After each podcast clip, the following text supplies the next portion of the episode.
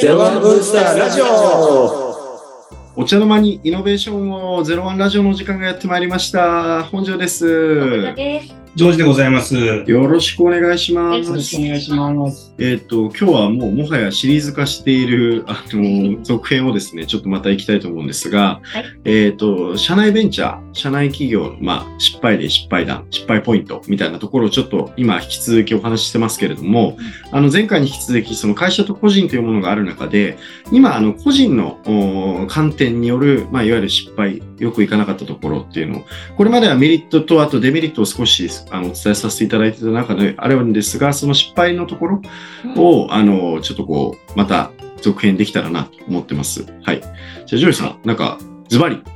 そうですね。前回は、まあ、どういうこと言ったか簡単にいくと、あの事業部引き取りしかない、しかないケースが問題だってことと、社内の規則とか基準でやると、まあ、物が動かない。で、実は社内の中でそんなに事業を起こそうと思ってる、実はすごい少ないっていう現実ですね。だとそもそも社内新規事業向けの事業ではないってことと、アイデアを考える人と実行する人が別って会社、あとは実は成功した人のその後のキャリアって、実はネガティブに触れるよねってことと、会社だからといって別にいいものじゃないと受け入れてもらえないと、いくらブランドがあるから売れるわけじゃないと。あと会社に専門家がいないってことと、まあ実はですね、あの、01の話ばっかりなんですけど、一重重百ってあんまり企業の方やったことないケースが多いので、えっと、ここに関するナレッジが結構なかったりしますってことがまず前提だと。で、今日なんですけど、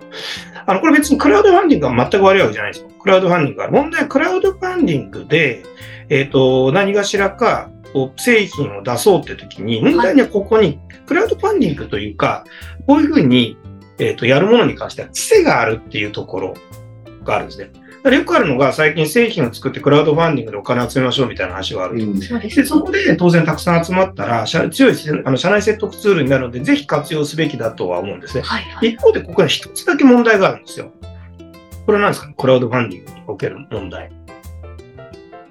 例えばなんか、社内の人にめっちゃ、あの、買ってもらったり、知り合いに買ってもらったりして、票を伸ば、ああ、いわゆる桜ってことですね。はい。あ、それは確かにあるかもしれないですね。それ以外に実はクラウドファンディングには、あの、クラウドファンディングで、じゃあこれ逆の質問を変えると、クラウディングファンディングで受けたとしたものが、本当にその後も継続的に売れますかって質問だと思います。うーん。どうでしょう？なんか、売れそうな感じがしてたんですけど、じゃないってことですよね。どう思いますか、本庄さん？いや、なんか一概に絶対 NG ってわけでは当然ないとは思いつつ、クラファンで映えるプロダクトと、プロダクトとか、まあサービスとか何かしらのアウトプットと、実際に大手のその商材で例えばやりましょうっていうのって、だから僕の中で何があるかなって今想像しながらちょっと考えてたんですけど、うんうんうんパッて浮かばないみたいな。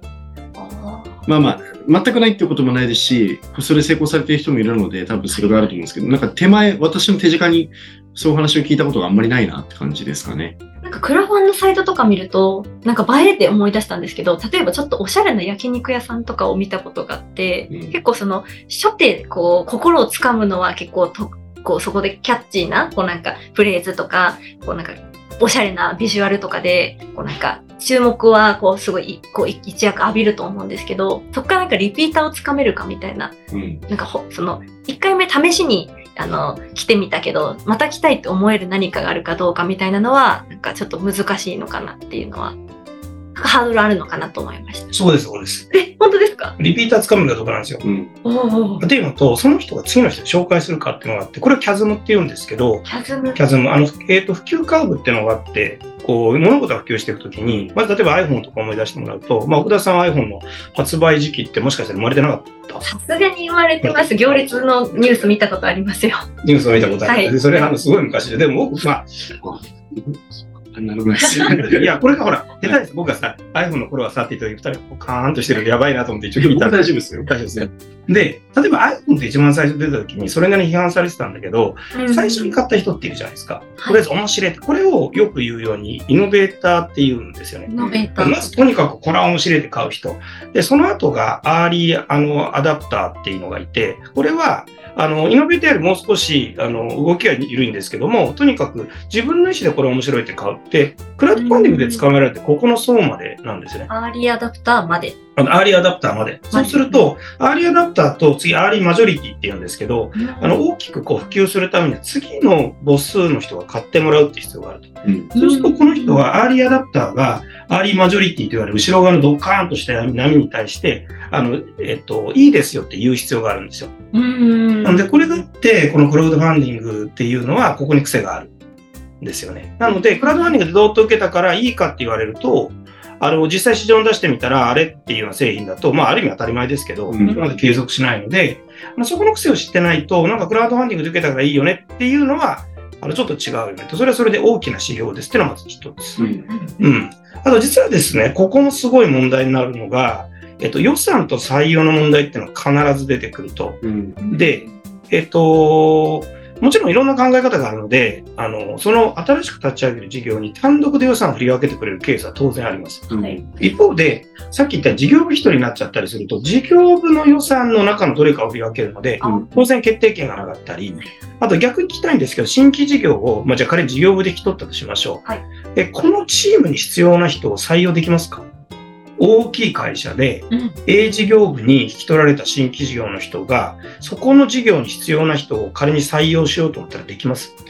なかなか難しいですよね。そんな自由にっていうのは。うんできない。うんってなると、実は適宜に人を選べないっていうのがあります。だからここに対して何かしらが対策を打つということですね。で、あと次が、あのー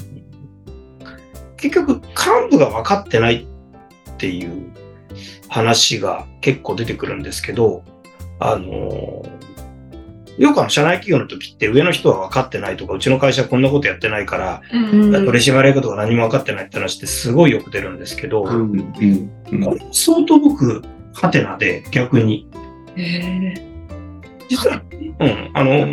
それ経過部って、それなりに会社でも生まれたり、上場企業の上の方ってのは相当賢いので、うんそんなにバカじゃないと思うんですね。うんうんそうすると、実は見てて思うのは、明らかに事業を頑張って提案しようとする人の提案が、あと80%ぐらい足りないケースが圧倒的に多いと。うんああ、まあその、今はその幹部にブロックされちゃってるけからできないんだと思ってるけど、実際そのことですね。実は単純にプレゼンの中身が足りてないとか。足りない。うんうんっていうのが圧倒的に多くという感じで。だからここに対して別に、じゃあいいプレゼンするインセンティブもないので、うんあの、特にしよう、しても、まあ、そこまで真剣にならないじゃない。だから、うんし仕事でやらされてる時の提案書って多分突っ返されるから相当いいものになると思うんですけど、うん自分がやったものって自分がこんなに考えたんだから分かってほしいみたいなのが強くて、なるほど。結構あると。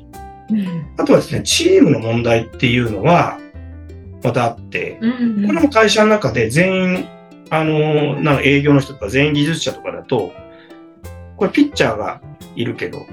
バッターがいないソフトボールチームみたいになっちゃうんで、あのそもそも試合ができないですね。うん。あと、あと一番でかいのがズバリ人事制度。うん。うん。なるほど。このラジオでもたびたび話に出ますよね。人事制度の課題は。